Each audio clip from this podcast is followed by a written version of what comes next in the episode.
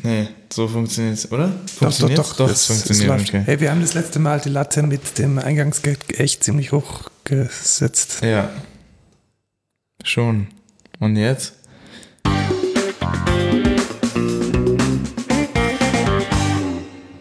Hallo und willkommen zur ersten, also zweiten Folge. Ja, genau. Wir haben jetzt gleich mal einen Off-by-One-Error drin, weil ja. Podigy kann die nullte Folge nicht die nullte Folge sein lassen.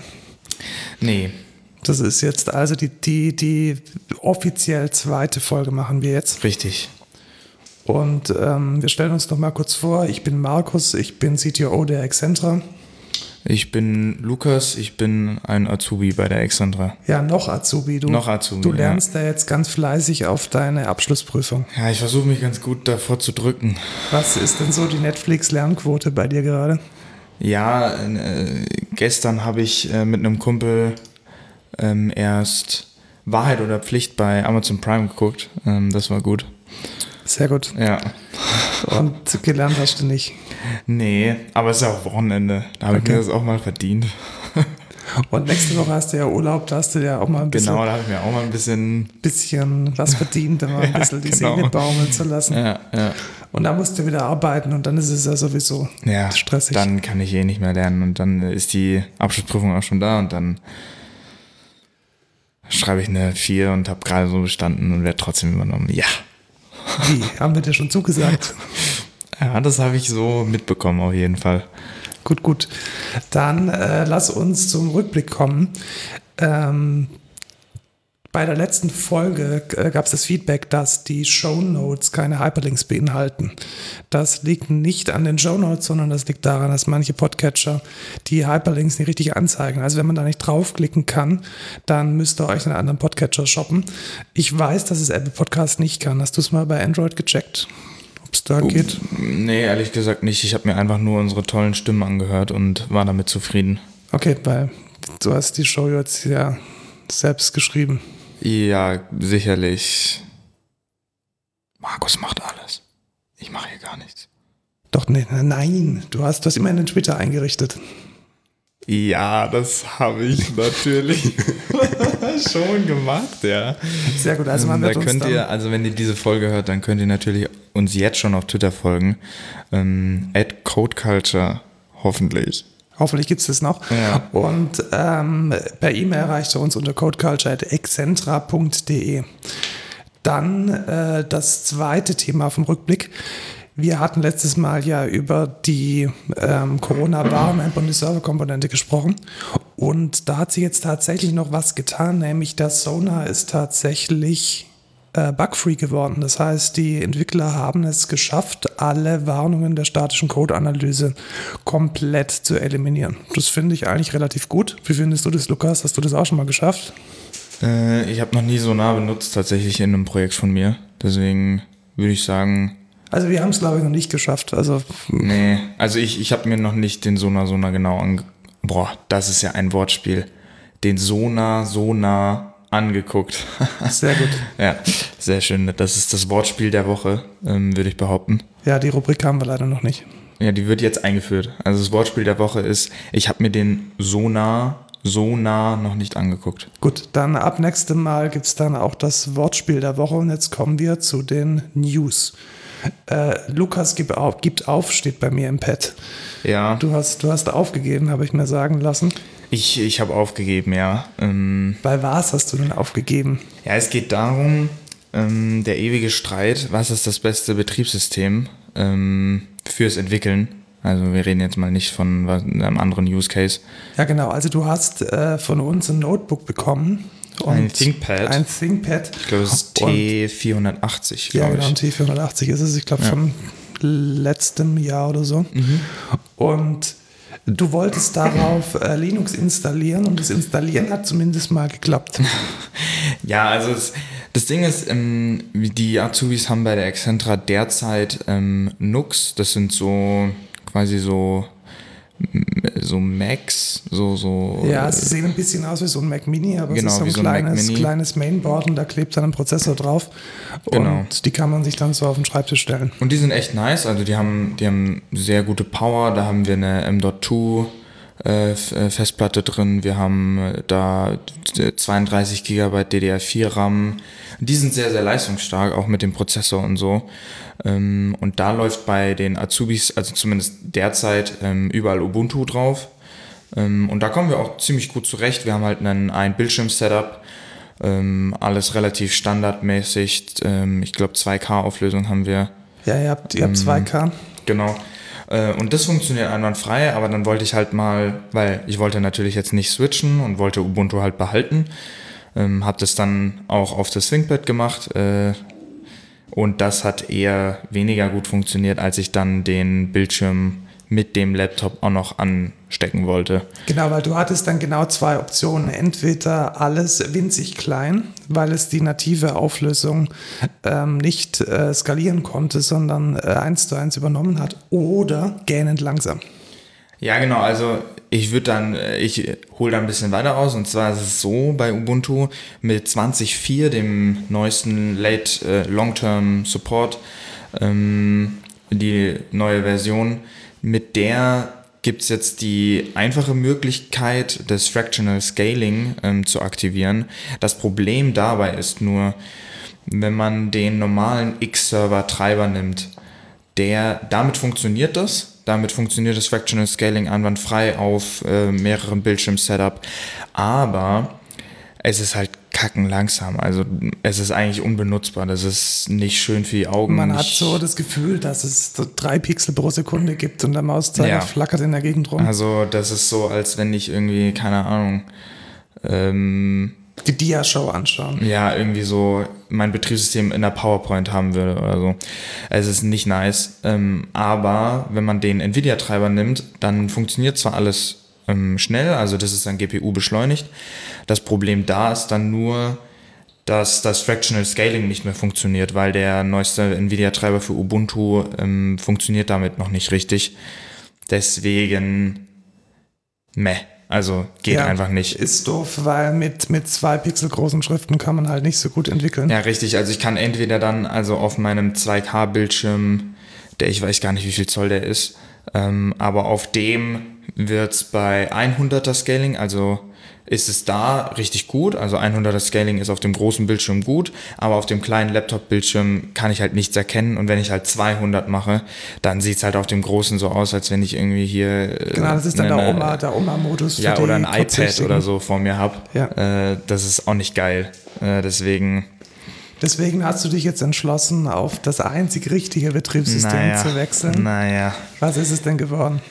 Ja, ich habe mich jetzt entschieden, doch ein MacBook zu holen, weil es, es funktioniert einfach. Also das ist, das ist das einzige, der einzige äh, Selling Point für mich, auf macOS zu switchen. Es funktioniert. So, du hast, du hast keinen großen Hassle, außer manchmal bei Berechtigung oder Brew und dann funktioniert da irgendwas nicht. Aber äh, mainly funktioniert macOS einfach und du hast da nicht äh, große Leiden, so wie ich jetzt bei Ubuntu hatte. Genau, genau in der Situation war ich vor so gefühlt ja, 10 Jahren, 15 Jahren auch. Ich hatte nämlich studiert auf einem ThinkPad X60S und einem Gentoo ähm, ja. Linux. Äh, alles liebevoll selbst kompiliert. Also wenn da dann mal eine neue OpenOffice oder eine neue X-Server-Update ähm, rauskam, dann war das Ding erstmal zwei Tage mit Kompilieren beschäftigt. Also wirklich zwei Tage, das lief dann Nächte und Tage lang durch. Und als es dann ernst wurde mit der Diplomarbeit, habe ich auch gedacht, hey, es wäre cool, wenn das Ding einfach funktionieren würde ja. und nicht bei jedem Update auseinanderfällt. Und äh, seitdem bin ich bei ähm, OS X beziehungsweise jetzt dann bei macOS geblieben. Ja, das ähm, will ich mir nicht antun tatsächlich. Ähm, aber du hast mir jetzt auch noch den einen Tipp gegeben mit dem CUDA-Treiber. Äh, Treiber. Ja, genau, den hatten wir von einem Hörer tatsächlich, von Christian. Ah, okay. Grüße gehen raus. Der hat gesagt, vielleicht probierst du mal damit. Ja, das kann ich, äh, das kann ich gerne mal machen. Und dann gebe ich im nächsten Podcast dann Feedback. Da müsst ihr natürlich jetzt auch den, die nächste Folge anhören. Ähm, Unbedingt. Ja, die wird noch besser was eigentlich schon. Und wenn es nicht klappt, dann habe ich dich natürlich auch auf der Mac-Seite und. Ja, genau. Und wenn es nicht klappt, dann gebe ich natürlich hier auch nochmal Feedback. Da gucken wir dann im Rückblick drauf. Ähm, aber ja, ich ähm, freue mich vielleicht ein bisschen aufs MacBook, dass es einfach funktioniert. Und vor allem, es schaut doch viel besser aus als dieses, dieses klebrige ThinkPad. Ja, ja, das stimmt schon, das stimmt schon. Und ich finde die Tastatur auch ein bisschen besser. Ja, wobei ich glaube, dieses MacBook hat noch die kaputte Tastatur. Na toll, super. Da freue ich mich ja nicht drauf. Die, die wurden erst, ähm, ich glaube, ähm, Dezember letzten Jahres gab es dann die richtigen. Okay. Die, die alten Modelle, die haben noch die kaputte. Naja, gucken wir mal. Das äh, nächste Thema. Ich wollte mal ganz kurz anreißen, wie denn Schule in Zeiten von Corona funktioniert. Du bist ja auch in der Berufsschule, also du warst ja nicht nur bei uns im Betrieb Ja. deine Ausbildung, sondern da ist ja so alle 12 Tage mal ein Berufsschulblock. Ja, jetzt nicht mehr, weil ich jetzt die Abschlussprüfung habe, aber davor. Genau, wie war immer. das denn vorher? Welche, welche Tools hattet ihr denn da im Einsatz? Hm, Gar nichts. Also Nichts. in der Berufsschule haben wir. E-Mails, Slack, Ja, Teams? genau. Also wir E-Mails. hatten E-Mails höchstens, ähm, mit denen wir dann mit den Lehrern kommuniziert haben und sonst äh, glaube ich gar nichts. Also wir, wir haben jetzt in der Corona-Zeit hatten wir, haben die dann einen OneDrive eingerichtet oder so, wo die dann Files geshared haben, aber sonst eigentlich nichts. Wie gut funktioniert sowas denn? Eher gar nicht. Also, keine Ahnung. Der Lehrer guckt einmal nicht auf die E-Mail, dann hat man irgendwie sieben Tage Delay oder so, bis der dann wieder mal drauf guckt oder der Schüler guckt nicht drauf und die Kommunikation ist einfach nicht ideal. Hattet ihr Online-Unterricht oder irgendwelche Online- Nee, wir hatten, wir hatten nur eine, äh, wir hatten nur eine Schulwoche, die noch quasi innerhalb der Corona-Zeit stattgefunden hat. Ähm, Und da waren wir quasi in der, in der Berufsschule direkt, weil wir nicht so viele Schüler sind und da geht das, weil wir sind nur zwölf Leute in der Klasse. Okay, und da hattet ihr da Masken auf und das Genau, war den- atemberaubend. Den, ja, genau, den ganzen Tag äh, Masken auf ähm, und ja, aber nicht so nice. Und äh, trotzdem zwei Meter Abstand. Also wir hatten zwei Meter Abstand und Masken auf und es war echt nicht nice. Ja, die Alternative dazu wäre natürlich, wenn es coole Plattformen gäbe, mit denen man den Unterricht auch remote gestalten kann. Und es ist ja nicht so, als gibt es da nichts, aber das Problem, das ich da irgendwie sehe, ist, dass die ganzen Schulen auf Zoom und auf Microsoft Teams gehen. Ja, ja. Also die nehmen da das Einfache, anstatt äh, ein richtiges System einfach zu etablieren. Ähm, da gibt's ja sowas wie die HPI Cloud oder ähm, Mebis oder so, aber da ja, Moodle gibt es noch, äh, Moodle, genau. Ja. Wir hatten am, am KIT auch noch irgendwie, ich habe vergessen, wie der Name heißt, irgendwas Griechisches. Äh, es gibt da genug. Die Frage ist halt nur, checken es die Schulen und können sie das einrichten? Weil es braucht halt schon ein gewisses Know-how von einem, von einem ITler oder von einem motivierten Lehrer, um dieses Ding am Laufen zu halten. Ja, das Ding ist halt, in der Berufsschule würde ich das sogar noch eher sehen als jetzt in der Realschule oder auf dem Gymnasium, weil ich meine, in unserer Berufsschule bilden die Leute aus, um Fachinformatiker zu werden. Also da sehe ich meinst, die dann, können das auch? dann sehe ich dieses Requirement, dass man so eine Kack-Lernplattform da einfach aufsetzen kann, schon, aber irgendwie, Also ich hatte mal ein Moodle bei mir lokal mit Docker installiert, das war genau ein Kommando und dann ist es da ja. Aber den Datenschutz, ähm, Pflegung der Daten, das ist halt alles auch, ich meine, auf der Berufsschule sind, glaube ich, 3000 Schüler oder so. Ist natürlich auch schwierig zu managen, sowas. Jo. Die, ähm, ich bin tatsächlich ein großer Fan von der HPI Schulcloud. Äh, HPI, das ist das Hasso-Plattner-Institut. Das ist eigentlich, glaube ich, so ein halb privates Institut, hauptsächlich gefundet von dem SAP-Gründer Hasso Plattner. Und die haben ein Open-Source-Projekt gebastelt. Unter schulen-cloud.org kann man sich da, glaube ich, inzwischen sogar als Schule anmelden und dann über diese Open-Source-Software seine Schulplattform, seine Unterrichtsmaterialien mit Chat, mit Video, mit Aufgabenstellungen. Es gibt da sogar so, eine, so einen kleinen App-Store, wo man dann Lernsoftware runterladen kann. Und das Beste ist, die haben sich echt gute Gedanken gemacht über den Datenschutz. Das heißt, dass tatsächlich nur die Dinge, die auch prüfungsrelevant sind oder wo man explizit Feedback von den Lehrern einholen möchte, dann auch tatsächlich gespeichert und übermittelt werden. Du meinst jetzt gerade, dass die SAP nochmal was Gutes gemacht hat? Nein, nein, nicht die SAP, ganz wichtig, weil er ist ja nur bis 2004 Okay. bei der SAP gewesen. das Okay, heißt, gut. es ist alles danach passiert. Gut, dann. Also der jetzt gewohnt ist, irgendwie in Business One mit einer grässlichen UI irgendwelche Zahlen reinzuhacken, das ist jetzt mit der Schulplattform hoffentlich anders. Schulcloud heißt das Ding. Also wer von euch Lehrer ist, ich weiß, dass einige zuhören, die sollten vielleicht mal für ihre Schule überlegen, sich bei dem Beta-Programm anzumelden und dieses Ding nach vorne zu bringen. Weil ich glaube, wenn was gut funktionieren kann und wenn ein Projekt modern und datenschutztechnisch sauber implementiert ist, dann ist es diese Schulcloud. Es gibt da auch einen guten Podcast von T3N. Die haben halt den Leiter von der, äh, vom HPI darüber interviewt. Äh, können wir empfehlen. Wahrscheinlich packen wir den Link noch in die Show Notes. Aber erst nachdem ihr den Podcast fertig gehört habt und alle Folgen auch angehört habt, dann, genau, dann nach, könnt ihr. nachdem ihr einen Podcatcher installiert habt, der die Links tatsächlich auch darstellen kann. Genau, genau. Aber zuerst den Podcast fertig hören und uns folgen, bitte auf Spotify und äh, Apple Music oder wo auch immer. Ja. Ups. Äh, apropos, ups, äh, das nächste Thema, das Thema der Woche. Wir wollten mal intensiver über drei Bereiche von Microprofile reden. Was ist ein Microprofile? Das haben wir doch schon letzte Folge. Haben wir das schon gesagt? Ja, weil, weil wir über mein Projekt geredet haben. Stimmt, dann, dann wiederholst du nochmal. Ich Mic- muss jetzt ein bisschen deinen, Ausbilder spielen. Microprofile ist ein abgespeckter Java EE Standard, könnte man so sagen, ähm, in dem einfach definiert wird, wie man am besten bestimmte Sachen implementieren soll oder implementiert sind. Ähm, und da gibt es sowas wie Health, Metrics, Open Tracing, Open API und etc. In Ja, Quarkus genau. wird es sehr, ähm, wird es quasi komplett benutzt. Ja, also man kann, man kann so ein bisschen sagen, das ist ein, Industries, ein Industriestandard und es gibt dann verschiedene Implementierungen davon.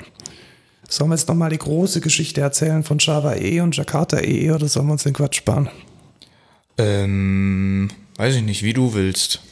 Vielleicht die, die, die ganz kurze Geschichte. Also es gab da mal dieses Java, das hat Sun gehört und die haben dann relativ schnell gemerkt, dass es da so eine, einen ganz starken Bedarf an so Standardkomponenten gibt. So, hey, wir brauchen da einen, einen Webservice und dieser Webservice, der macht über HTTP irgendwelche Dinge mit Daten.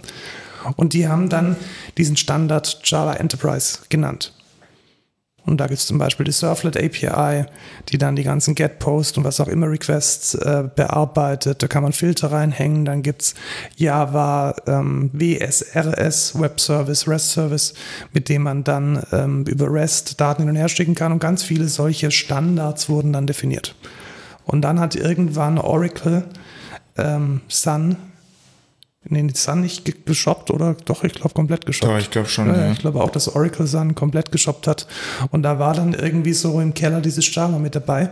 Und die haben dann irgendwann gemerkt, oh Mist, ähm, lass mal dieses Java vielleicht gar nicht mal so wirklich ernst nehmen, weil es kostet nur Geld und es ist Open Source. Genau. Und die hatten dann da irgendwie keinen Bock mehr drauf, dieses Java Enterprise weiter zu pflegen. Und was macht man, wenn man keinen Bock mehr auf was hat und ein Softwarehaus ist? Das hat man auch früher schon mal mit Open Office gemacht. Ähm, weiterverkaufen? Nee, man, man, man gibt es einfach der Community, in Ja, Anführungszeichen. okay, okay. Also man Macht sagt, hey, da gibt's, genau, ja, da gibt es so eine Community, hey, nehmt mal hier unseren alten Müll und macht den mal weiter. Und so ist, dann aus, ist es dann auch passiert mit Java EE und das Ding ging jetzt an die Eclipse Foundation und heißt jetzt Jakarta EE.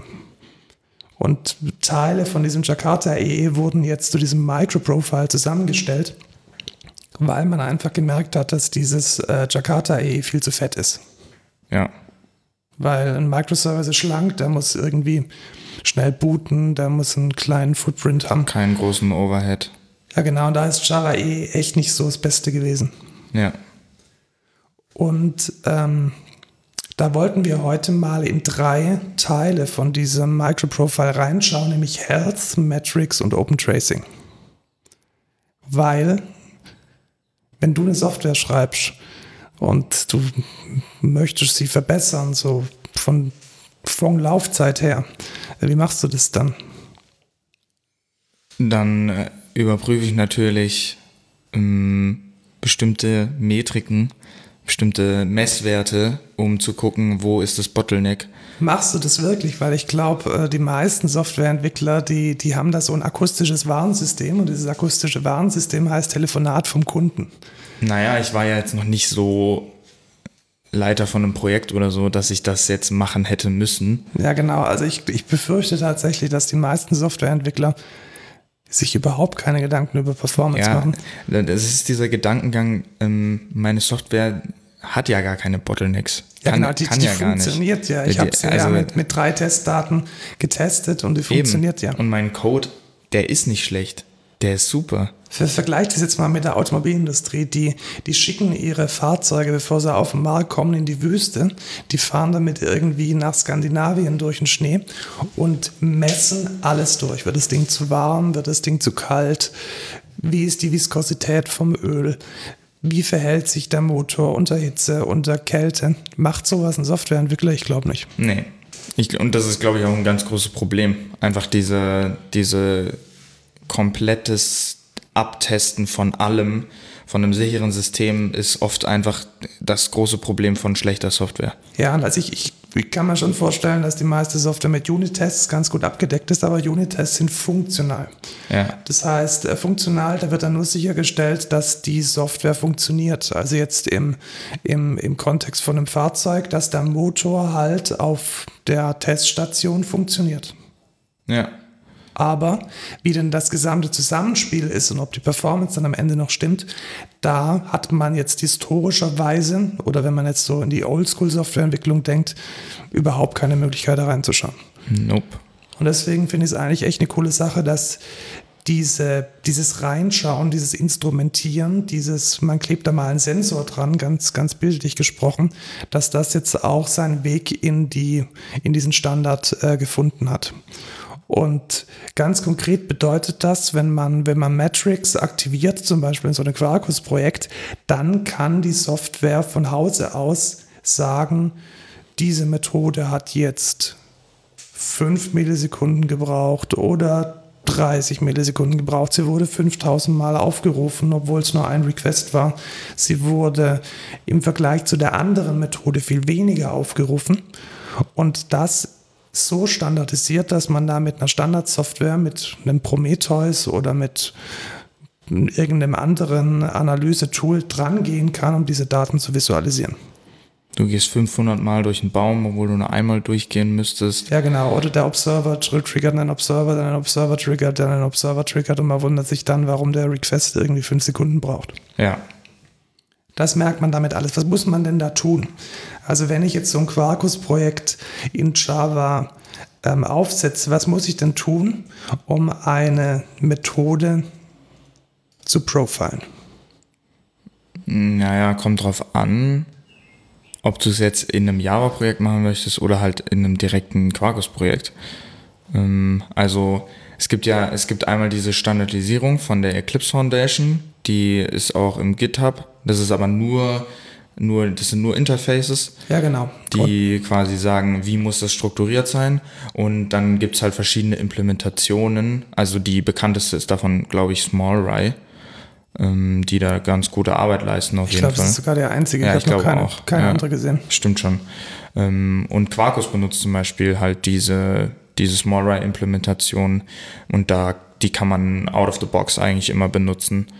Ähm, bei bestimmten Java-Projekten muss man halt gucken, ob das kompatibel ist mit dem Ganzen. Ähm, ich glaube, die Small-Rye-Sachen basieren auch immer, also wenn man Injection benutzt, auf äh, Java X ähm, und nicht auf Google Inject. Ja, genau. Muss man darauf achten, ähm, wenn man da irgendwie fancy Stuff mit, äh, mit, mit Juice machen möchte. Genau. Richtig.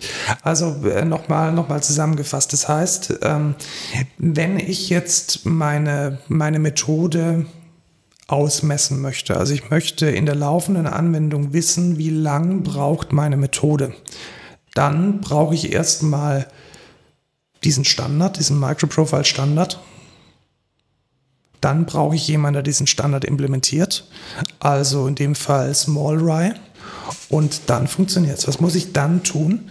Dann klebe ich einfach über meine Methode eine Add-Timed Annotation dran. Äh, parametrisierte vielleicht noch ein bisschen mit einer Description und mit einer Unit, wie ich messen möchte. Millisekunden würde sich anbieten. Und dann wird diese Methode automatisch mit ausgemessen.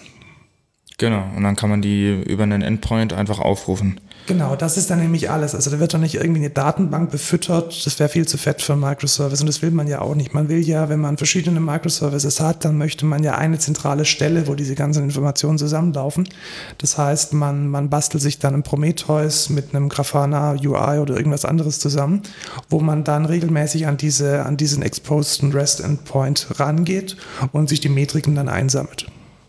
Was ich noch kurz ergänzen will, was vielleicht nicht, also SmallRye gehört zu Red Hat, Ja, genau. falls das ähm, äh, manche nicht wissen. Also um jetzt mal wieder den Bogen zu schließen zu dieser, zu dieser Open Source Geschichte, die wir gerade vorhin erzählt haben. Der Standard selbst, der wird von der Eclipse Foundation spezifiziert.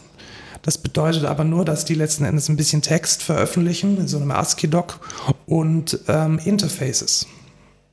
Und diese Interfaces, die müssen dann von einem Framework-Hersteller oder von einem, von, einem, von einem Anbieter von Libraries implementiert werden. Und in dem Fall ist das SmallRide, das ist so ein bisschen verbandelt mit Red Hat. Ich glaube, es gehört sogar dazu. Ich glaube, es gehört Red Hat, ja. Ja, genau. Und die, die haben dann gesagt, yo, äh, unter diesem Dach von SmallRye wollen wir diese einzelnen Standards ausimplementieren, sodass sie tatsächlich benutzt werden können. Und wer sich das mal genauer anschauen möchte, wir packen die Links in die Shownotes. Äh, ich finde es ganz spannend, wie diese Standards definiert werden, weil es gibt da, ähm, es ist immer ein bisschen schwierig, dann natürlich am Ende zu sagen, diese Implementierung von SmallRye, die ist jetzt perfekt oder die, die, die macht jetzt genau das, was in diesem Text, in diesem Menschen diesem englischen Text beschrieben ist.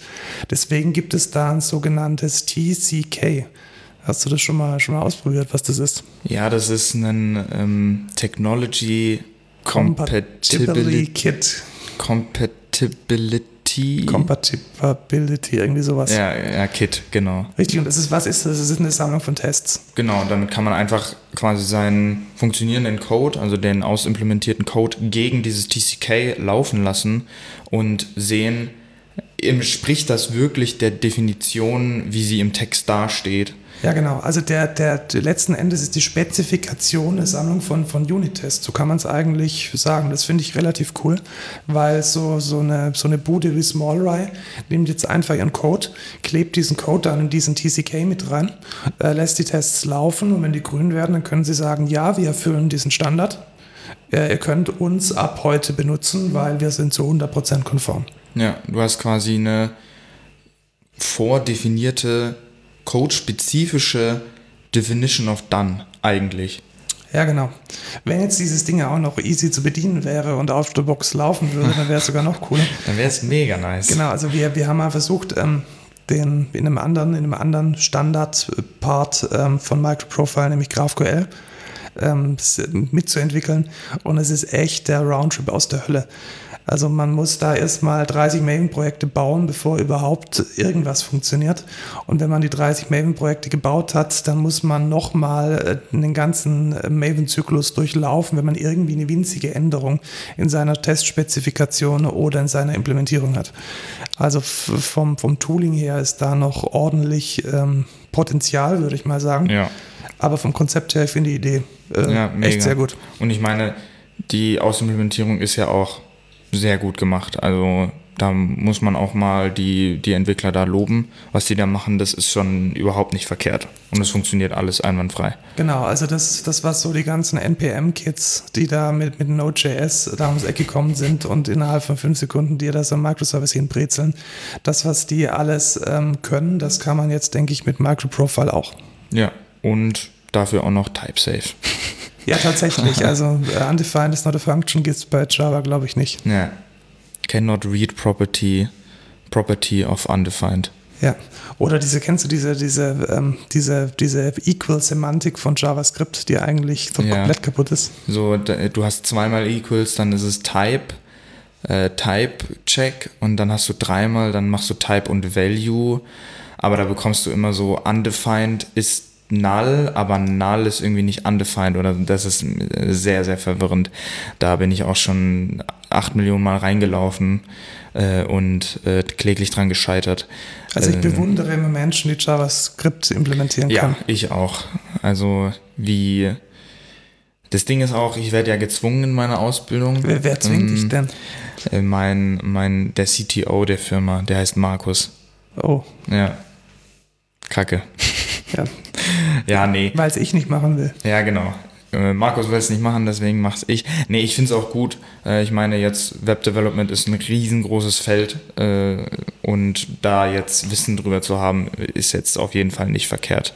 Genau, also man lernt dann auch so ein bisschen Java wieder schätzen. Ja, man auf jeden Fall, auf jeden Fall. Also wenn man sich, wenn man sich über Java beschwert, dann hat man, glaube ich, noch kein JavaScript entwickelt. Genau, und äh, wir starten unser neuesten Projekt jetzt ja auch mit, mit TypeScript. Das ist so ein, Ja, ja, ein- eine Programmiersprache, die nach JavaScript transpiliert. Und da kriegt man zumindest ein bisschen Type Safety. Eigentlich vielleicht sogar eine ganz gute Type Safety. ja, ganz okay, sage ich mal. Also diese Nullsemantik finde ich schon ganz nice. Ja, ja, das stimmt, das stimmt. Gut, aber ich glaube, wir verlieren ein bisschen den Faden. Ja, also wir haben ja. jetzt gesprochen über Microprofile Metrics. Das heißt, wir können Metrics hernehmen, um dann in der laufenden Anwendung zu messen, wie lange unsere Methode braucht. Und wie oft sie aufgerufen wurde. Genau, man kann da auch eigene Timer oder Gauges oder Histogramme definieren. Also man könnte jetzt zum Beispiel auch die Anzahl der eingeloggten Benutzer exposen. Ja. Und wir haben jetzt auch letztens waren wir in einem GraphQL, nee, GraalVM äh, Meetup, Meetup, virtuelles Ähm, Meetup wegen Corona. ähm, wo auch Datenbankzugriffe auch gemessen wurden. Genau, also es gibt, soweit ich das weiß, innerhalb von Quarkus auch einen Matrix-kompatiblen JDBC-Treiber. Genau. Das heißt, man kann dann auch die Datenbankzugriffe mit äh, Matrix exposen. Und das ist natürlich sehr, sehr groß, weil sehr oft ist dann doch die Datenbank das Bottleneck.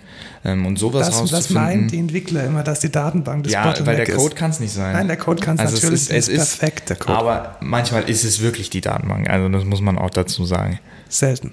Na, na, ich weiß ja nicht. Also ich hatte, ich hatte schon oft gehört vom Entwickler, hey, das muss Das an der muss Daten, da, also, Datenbank sein. das kann nicht am Code liegen, der Das Code kann nicht ist, daran liegen, dass, dass da 500 Mal der gleiche Baum aufgerufen wird. Nein, und das jedes ist- Mal neu gefetcht wird. Nein, das, das kann doch nicht liegt sein. immer an der Datenbank. Genau, und um diese Dinge herauszufinden, ist Matrix einfach cool. Genau. Ähm, ist sogar so cool, dass äh, ich letzte Woche erfolgreich es geschafft habe, in unseren äh, Java Enterprise Deck, der mit Google Juice ähm, hauptsächlich zusammengeklebt wird, das auch reinzukriegen. Dann allerdings nicht mit der Small-Rai-Implementierung, sondern mit einer etwas älteren Implementierung, die auch nicht ganz ähm, so, so identisch ist mit dem, mit dem Standard von Microprofile, nämlich mit Coda Hail Matrix. Hm, okay. Und es funktioniert eigentlich auch ganz okay. Also man muss dann halt mit Juice sich äh, so Interceptor basteln, die dann die Timer manuell starten und stoppen. Ja. Und damit könnte man jetzt auch, äh, wenn man einen- eine Legacy-Anwendung vor sich hat, die jetzt noch nicht auf Microprofile läuft und ein anderes ähm, Dependency Injection Framework verwendet, das dann unter der Haube äh, hinbasteln. Ja. Zum nächsten Punkt. Genau, der nächste Punkt. Es gibt nicht nur Metrics, sondern man möchte eigentlich auch in so einer Microservice-Infrastruktur wissen, welche Server sind denn gerade up and running und welche vielleicht Ja. nicht. Und die werden die, Datenbank vielleicht, da? genau, ist die Datenbank da, ist der, der, der, der Service A da, ist der Service B da, äh, hat der Service A alles, was er denn braucht. Und dafür gibt es auch einen einen Standard im Microprofile und der nennt sich Health. Genau, Health. Ähm, das gleiche wie bei Metrics. Das heißt, es ist erstmal nur ein Set von Interfaces und diese Interfaces, die werden dann implementiert von einem Anbieter, der daraus dann eine Library oder ein Framework macht. Und In diesem ist? Fall wieder bei Small Quarkus Rai. wieder, genau. Da ist es dann wieder Small Rai. Und ähm, so ein Health, ähm, so ein Health-Endpunkt, würde ich jetzt mal sagen, ist ähm, relativ easy implementiert. Was muss man dazu denn tun? Einfach Liveness oben dran packen. Als Annotation über eine, diesmal nicht über eine Methode, sondern über eine Klasse. Äh, genau, über eine Klasse und dann ähm, hat der, der implementiert dann den Health-Check. Genau, das kommt tatsächlich aus dem, aus dem Standard. Also das ist dann nicht von der Implementierung, sondern es kommt aus dem Standard. Und der macht dann bei der Methode Call, sagt er dann halt, macht er halt den Check. Und dann ergibt er halt, ähm, gibt er dann eben aus, ist er up and running. Und dann kann man noch einen Text dazu schreiben oder ist er nicht up and running. Genau, also im einfachsten Fall würde ich einfach sagen, yo, ich bin ab. Und ähm, das war's. Genau. Und wenn man da noch ein bisschen mehr Informationen exposen möchte, so eine Beschreibung oder das ist die Datenbank hier oder das hier ist der, der, ähm, der, der, der Cron-Scheduler, der unter der Haube läuft, whatever, ja. dann kann man da noch äh, Metadaten mitgeben. Es gibt da zwei Arten von Health Check, einmal die Liveness und einmal die Readiness. Äh, was ist denn da der Unterschied? Weißt du das? Ich habe es auch noch nicht so ganz verstanden. Weiß ich jetzt nicht direkt, aber ja, wahrscheinlich ist Readiness sowas wie, mh, hm, rein theoretisch hat er alles, was er hat äh, oder was er braucht. Ja, also ich glaube, bei, bei, bei, bei etwas, das, das ein Readiness-Check implementiert, da kann man auch noch nicht ready sein und ist dann. Ah, sowas wie ein Service, der erst später ja, genau, gestartet der, wird. Der später gestartet wird okay. und der dann zu einem späteren Zeitpunkt verfügbar ist. Und ich glaube, so eine Liveness ist einfach so, hey, ich lebe oder ich lebe nicht. Ja, genau, ich bin gerade aktiv. Genau, also ich glaube, die Semantik, denen das einfach die das, was, was noch nicht ready ist, später wieder ready werden kann und ähm, etwas, was äh, Liveness implementiert und dann down ist, dass das dann ähm, anders gehandelt werden kann und ja. sich nicht von alleine wieder, wieder fängt. Äh, und was an diesen Endpunkt natürlich besonders nice ist, ist, dass man die in seine, in seine Automation mit einbauen kann. Das heißt, wenn ich jetzt in einem Kubernetes-Cluster bin oder in einem anderen Cloud-Environment, dann kann ich natürlich an diese Endpunkte gehen und dann entscheiden, wie ich skalieren muss, im Falle von den Metrics, oder entscheiden, dass ich jetzt irgendwas durchbooten muss oder neu starten, weil irgendwas nicht, nicht, nicht verfügbar ist bei den, bei den Health-Endpunkten. Vielleicht könnte man sowas auch möglicherweise in Grafana Dashboard sogar einbauen. Ja, kann man. Haben wir, haben wir auch schon geschafft. Ah. Das heißt, ähm, da gibt es auch ähm, ich weiß nicht, ob das Plugins sind oder einfach nur ähm, Übersetzer, die das dann in ein äh, vernünftiges Format für, für Prometheus übersetzen. Und da sieht man dann auch ganz schön, welche Services gerade laufen und welche nicht. Ja. Und in Grafana ist es immer nice, weil hat man alles. Schaut cool aus. Also ja, schaut so, mega cool aus. Ich glaube, die, die meisten Leute verwenden Grafana einfach, weil es so Hacker, Hacker-Style technisch ja, ausschaut. Mega, Schwarzer mega. Hintergrund, ähm, viele, viele Diagramme. Sieht aus wie so ein Dashboard aus der Matrix gefallen. Ja, ich habe auch für meinen V-Server habe ich auch einfach nur einen Grafana, um äh, System Check zu haben. Einfach CPU, RAM äh, und so gut. weiter. Und es sieht halt einfach cool aus. Und dann kann ich sagen, ey, guck mal hier, mein Grafana-Dashboard. Also ich glaube, äh, immer, immer dann, wenn man in irgendeinem Film so einen Hacker äh, darstellen ja. möchte, dann sollte man ihm entweder eine grüne Konsole vors Gesicht stellen oder so ein Grafana Dashboard. Aber es fehlen noch die 3D-Objekte. So, ja, genau, so, ein, so interaktiv. So ein drehender Cube oder so ja. einfach. Oder auch wenn sich jemand in ein System reinhackt, dass sich dann so ein dreidimensionales Schloss einfach öffnet. Ja, genau. Aber vorher noch so ein Balken oder irgendwie noch einen Schlüssel rein und dann ja. umdrehen oder so. Es ist sehr, sehr toll. Ja. Ja. So kann man auch, also so ist es überall eigentlich. Also wenn man sich irgendwo reinhackt, dann ist es auch einfach so. Ja. Die, die Filme machen das auch schon richtig. Muss ich schon sagen. Das dritte Thema, ähm, beziehungsweise der dritte Standard, den wir äh, euch äh, vorstellen wollen, ist Open Tracing. Und jetzt wird es ein bisschen diffizil, weil die Abgrenzung zwischen Open Tracing und Metrics ist gar nicht mal so einfach. Weil auch Open Tracing gibt dir die Information, wie lange etwas gebraucht hat. Ja, aber Open Tracing ist da eher was so Requests angeht. Also das ist nicht ja, genau. direkt funktional, sondern was passiert, wenn ich wirklich die REST API aufrufe und wenn die REST API dann wiederum weitere REST APIs aufruft, die genau. dann vielleicht wiederum eine REST API aufrufen. Also du hast da wirklich transitiv, welche Services werden interagieren wie ähm, und auch Datenbank-Calls können da auch abgebildet werden. Genau, also im Gegensatz zu Metrics, so diese Metrics, die sind eher so im Scope von einem Service, wäre jetzt Open Tracing etwas, was alle Services, auch der Client, also auch der JavaScript-Client, das, die Single-Page-Web-App implementieren müssten, um dann eine Aussage darüber zu haben, welche, welcher Teil der Infrastruktur hat denn welche Zeit konsumiert. Also ein einfaches Beispiel, ich greife auf eine Web-App zu und diese Web-App, die meldet sich dann ja, nee, lassen wir den OAuth mal weg, das macht es nur kompliziert. Also die ja. Web-App, die hat schon einen OAuth-Token und die geht jetzt an den Datenservice und der Datenservice muss dann nochmal an, zwei andere Services äh, echt parallel fragen äh, nach irgendwelchen Daten und dann antworten diese zwei anderen Services dem Datenservice und der Datenservice antwortet wieder dem äh, der Single-Page-Web-App und die Single-Page-Web-App stellt die Daten dann da. Aber da hätte ich kurz eine Frage die alle Services müssten ja innerhalb der eigenen Infrastruktur laufen und oder Open Tracing ja, oder schon, unterstützen. Ja, genau. genau. Also das würde jetzt, ich habe jetzt gerade überlegt, in meinem Projekt würde das quasi nicht gehen, weil die Camunda Engine wahrscheinlich nicht Open Tracing implementiert. Äh, ich bin mir da nicht sicher, weil du kannst natürlich auch in deinem Projekt den REST Client mit Open Tracing versehen. Weil ja.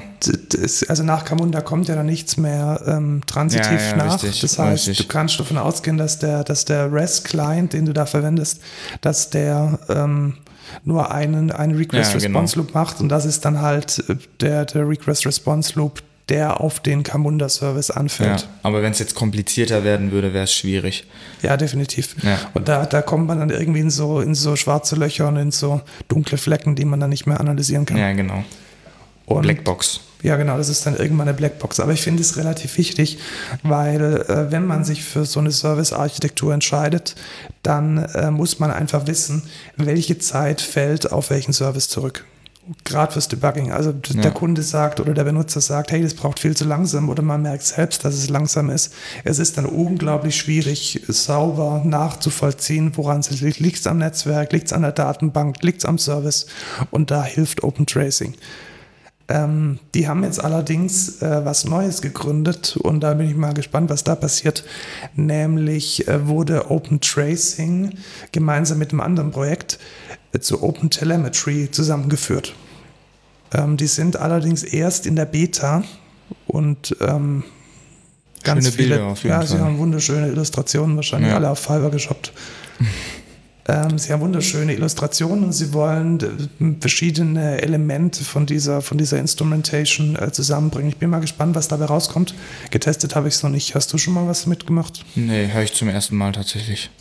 Ja, also schauen wir mal, was rauskommt. Es ist auf jeden Fall so, dass äh, Microprofile und damit auch Quarkus in der Implementierung jetzt erstmal nur Open Tracing unterstützt und ähm, jetzt nicht Open Telemetry oder noch nicht Open Telemetry. Und Eins fehlt noch bei, bei Open Tracing. Wie kann ich denn die Requests mir dann visualisieren? Weil das möchte ich ja. Jäger. Ja, genau. Also da gibt es ein Produkt, das nennt sich Jäger mit AE. Und da kann man sich schön in einem Dashboard die, die einzelnen Request-Zeiten in so einem Drill-Down äh, anzeigen. Also man sieht dann, hey, das ganze Ding hat 50 Millisekunden gebraucht und 10 Millisekunden entfallen auf die API und 40 Millisekunden ähm, entfallen auf, was weiß ich, irgendein Elasticsearch oder eine MongoDB, die dann die Daten rausgeholt und weitergeleitet hat. Ja. Kurze Frage hätte ich noch. Schieß los. Und zwar dieses Open Telemetry, ist es quasi, also ist der Gedankengang dahinter, ich mache einen wirklich universalen Standard, der dann am Ende ähm, quasi in einer Plattform zusammengeführt werden und dann kann ich, wenn ich zum Beispiel auch mit der Google API reden sollte, das in OpenTelemetry quasi nachvollziehen? Ja, das ist halt die große Frage, ob dann Google diesen, diesen OpenTelemetry Standard unterstützt. Also was ich glaube, der, der Hauptgrund war, warum es gegründet wurde, ist, dass es noch ein Konkurrenzprodukt in Anführungszeichen zu Open Tracing gab, nämlich Open Census. Und mm. dass diese beiden Open Source Initiativen sich jetzt einfach erstmal zusammengeschlossen ah, okay. haben. Inwieweit jetzt, ähm, ich habe jetzt auch gesehen, zu, zu Open Telemetry gehört dann auch Logging und andere Aspekte. Wie cool das dann wird, ah, ich weiß es, es nicht. wird dann vielleicht so eine ganze Plattform, sowas wie was Jäger quasi jetzt für Open Tracing ist, ja. ist Open Telemetry dann insgesamt einfach. Ich, vielleicht. ich befürchte es und das fände ich sehr schade, weil dann ist es nicht mehr ähm, ein Tool für eine Sache, sondern es klingt mir so ein bisschen wie ein bunter Blumenstrauß. Ja, und ja. ob der dann in, in, in atomar betrachtet noch Sinn macht, das wird sich dann, denke ich, erst zeigen. Ja, mal gucken. Können wir mal jetzt schauen. noch nicht drüber urteilen. Natürlich. Genau, aber wenn man, wenn man Microprofile verwendet, dann hat man sowieso gerade keine andere Wahl, als ja. Open Tracing zu nehmen, weil der Rest ist einfach nicht drin. Genau. Äh, abschließend dazu, ich finde es äh, wahnsinnig wichtig, dass man als Softwareentwickler am Ende von der Implementierung Möglichkeiten hat, herauszufinden, ob das, was man gerade gebastelt hat, so tut, wie man es sich vorgestellt hat oder nicht.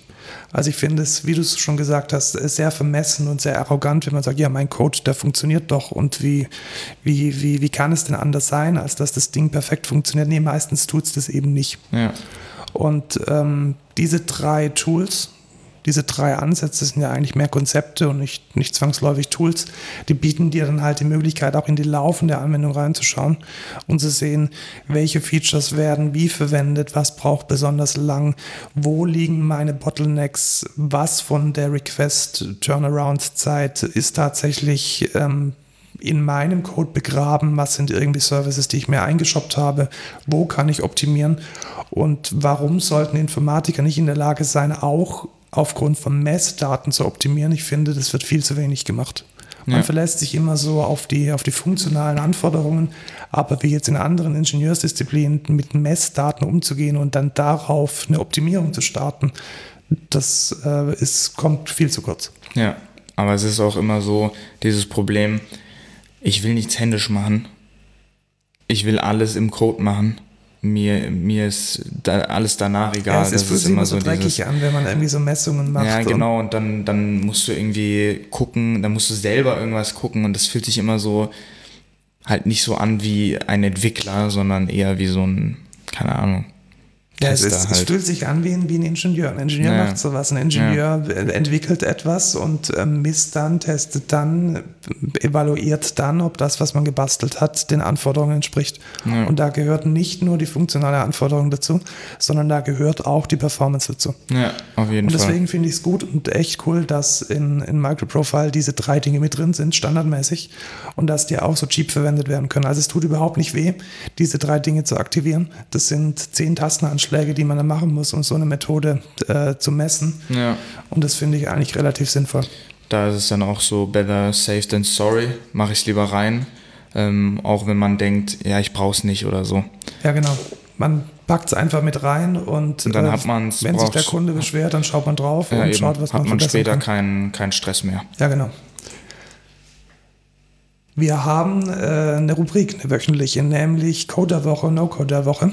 Mhm. Und wir wollen euch als Coderwoche heute ein Java-Framework vorstellen, das schon ein paar Jährchen auf dem Buckel hat, welches aber ähm, sehr, sehr gute Dienste leisten kann, wenn man Objekte mappen und transformieren möchte. Wann muss ich denn Objekte mappen und transformieren? Hast du schon mal gemacht? Mm, zum Beispiel bei Datenbanken. Ja, wobei Oder, es da eher der ORM-Mapper ist. Ja, genau, eher Hibernate, aber ähm, für REST APIs. Ja, genau, also zum Beispiel, ich habe so ein Data Transfer Object, das ich in der REST API äh, rausschreiben möchte. Und das muss ich ja in der Regel aus meinem Datenbankobjekt, aus meinem JPA-Objekt basteln. Und das kann ich entweder manuell tun oder ich kann sagen, hey, wenn, eine, wenn ein Objekt einen Getter und einen Setter hat, der äh, getFoobar heißt und setFoobar und das andere auch, dann könnte es ja eigentlich so sein, dass diese beiden Dinger zusammengehören. Ja. Und genau das macht ein Tool namens Mapstruct. Äh, Mapstruct.org, das Ding, das bastelt man sich mit Maven in seine Anwendung rein und dann kann man sich ähm, ein JPA-Objekt basteln und ein Data Transfer-Objekt basteln und über Convention, nicht Konfiguration, sondern Konvention, also über selbe Benamung der Attribute, gibt es dann einen Instance Mapper aus ähm, Mapstruct, der das eine Objekt in das andere übersetzt. Mm, ja. Und äh, das spart echt Zeit ohne Ende. Also ich habe es letzte Woche mal verwendet, um äh, Cache-Objekte zu, zu übersetzen. Also Objekte, die aus der Datenbank kommen, die wollte ich dann nochmal in einem In-Memory-Cache halten. Und da habe ich gefühlt 100 Zeilen, 200 Zeilen Code gespart. Ja. Also wir haben das, wir haben das tatsächlich in dieser, ähm, diesem Gral-VM genau, in der Meetup, Meetup gesehen. Ähm, aber mit Verbindung, äh, in Verbindung mit äh, Lombok, glaube ich. Richtig, oder? da ist es dann natürlich noch mal besser, weil man genau. nicht mehr, mehr die Getter und die Setter schreiben genau. muss. Genau, also für alle, die Lombok nicht kennen, da, da definierst du einfach ähm, Instanzvariablen und der generiert dir aus diesen Variablen mit der, mit der normalen Naming Convention äh, Getter und Setter. Ja, was mir da nicht so gut gefällt an Lombok ist tatsächlich, dass es sich recht richtig tief in den Compiler reinfrisst und man da eigentlich nicht so sehr weiß, was es denn tut und was es nicht tut. Da kenne ich mich nicht äh, ganz mit aus. Ich habe mit Lombok auch noch nichts gemacht, deswegen. Aber ähm, für, für dieses einfache Übersetzen von, von einem Objekt zum anderen, äh, mega nice Sache. Äh, Link ist in, in den, den Show Notes. Genau, kommen wir zum No-Code der Woche. Du schaust gerne Filme, vor allem wenn, wenn du lernen solltest. Genau, oder wenn jetzt zur Corona-Zeit natürlich. Ähm, oder insgesamt, Filme sind einfach mega nice.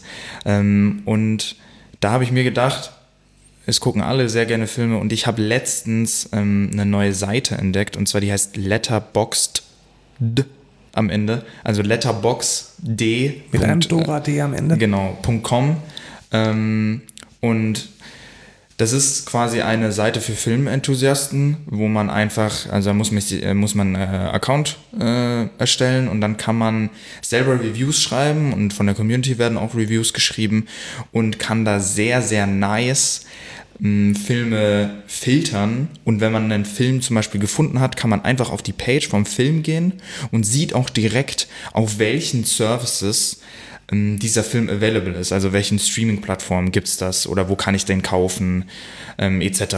Das heißt, wenn ich jetzt ein Abo bei Netflix habe oder bei Amazon Prime, dann kann ich gleich schauen, ob ich den Film dort anschauen kann. Genau, du kannst einfach auf den Film klicken und siehst direkt, ah, Netflix, kannst auf Netflix drücken, direkt kommst auf den Link und easygoing, weil ich habe zum Beispiel, also mein Use Case war da, ich habe einen Kumpel, mit dem gucke ich immer übers Internet quasi, ähm, also wir sind im Sprachchat und dann gucken wir halt gleichzeitig den Film an.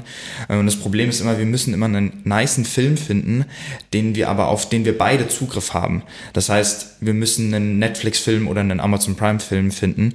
Und da ist die Seite halt echt nice, weil du kannst auch einfach nach Genre filtern, kannst sogar nach Jahr filtern. Und wenn du einen Pro-Account hast, kannst du direkt direkt sogar nach Service filtern. Ähm, und dann hast du gar keinen Hassel mehr mit irgendwie, oh Mann, jetzt gibt es diesen nice Film, aber ich kann den Film nicht gucken, weil der, den gibt es nicht auf Streaming-Plattformen oder so. Klingt gut und äh, die Seite sieht auch ein bisschen besser aus als die IMDb.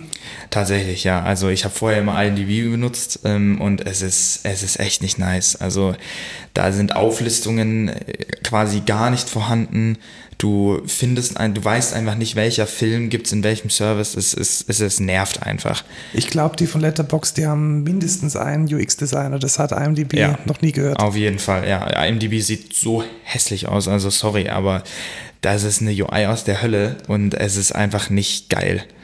Äh, und ich kann einfach letterboxd.com kann ich mega empfehlen. Einfach einen Account erstellen, alles kostenlos. Ähm, gibt auch einen Pro-Account, ähm, aber ist nicht notwendig. Und da suche ich, ich persönlich suche mir da immer die nicesten Horrorfilme raus, weil das somit einer meiner Lieblingsgenres. Ähm, kann ich vielleicht auch nochmal, ich habe gestern Wahrheit oder Pflicht geguckt, ne, habe ich vorhin schon erwähnt. Wo, wo gibt's den denn? Den gibt's auf Amazon Prime. Der ist, der ist ganz nice. Also es ist nicht so scary Horror, aber ich fand, ich fand die Story ganz cool. Also kannst du empfehlen? Kann ich empfehlen, ja. Ich Kann muss dir gestehen, ich hasse Filme. Ich komme mit Filmen überhaupt nicht klar. Ja, ich weiß nicht. Also ich, das ist voll meins. Ich liebe Filme. Ja, also ich finde es mega cool. Das also Maximum, was ich ertragen kann, sind irgendwie so kleine Serien mit einer, mit einer halben Stunde. Danach ist meine Aufmerksamkeit weg. Nee, mit, mit Kumpels oder so, dann, ich gucke immer gerne Filme. Also alleine gucke ich jetzt Filme auch nicht so gerne, da gucke ich lieber Serien. Aber wenn ich irgendwie einen Kumpel habe, der da ist, oder wenn ich mal so irgendwie mit einem Kumpel im Discord chille, dann guckt man einfach mal einen Film und ist immer eigentlich ganz nice. Gut, also neue Filme findet man auf letterboxd.com. Genau, letter, letterboxd.com ist es so ein komischer Name. Ja, ähm, da möchte ich noch kurz anmerken, ähm, das habe ich vom Behind, also so ein YouTuber, der macht so Film, ist so ein Filmkritiker, der ist da mega und daher kenne ich das. Ich will es nur kurz, ich will nur kurz den Credit geben. Credit, Credit geben. Ja, genau, ja. Gut, das war's für heute. Ja. Wir hören uns dann wieder nächste Woche. Da ist ein Feiertag. Schauen wir mal, wie wir es hinkriegen. Außerdem musst du ja, äh, ja ich Netflix muss ganz viel schauen. lernen. Äh, äh, Netflix schauen. Nee, äh, lernen meine ich natürlich. Ähm, genau. Aber hoffentlich bis nächste Woche. Tschüss, Lukas. Ciao, Markus.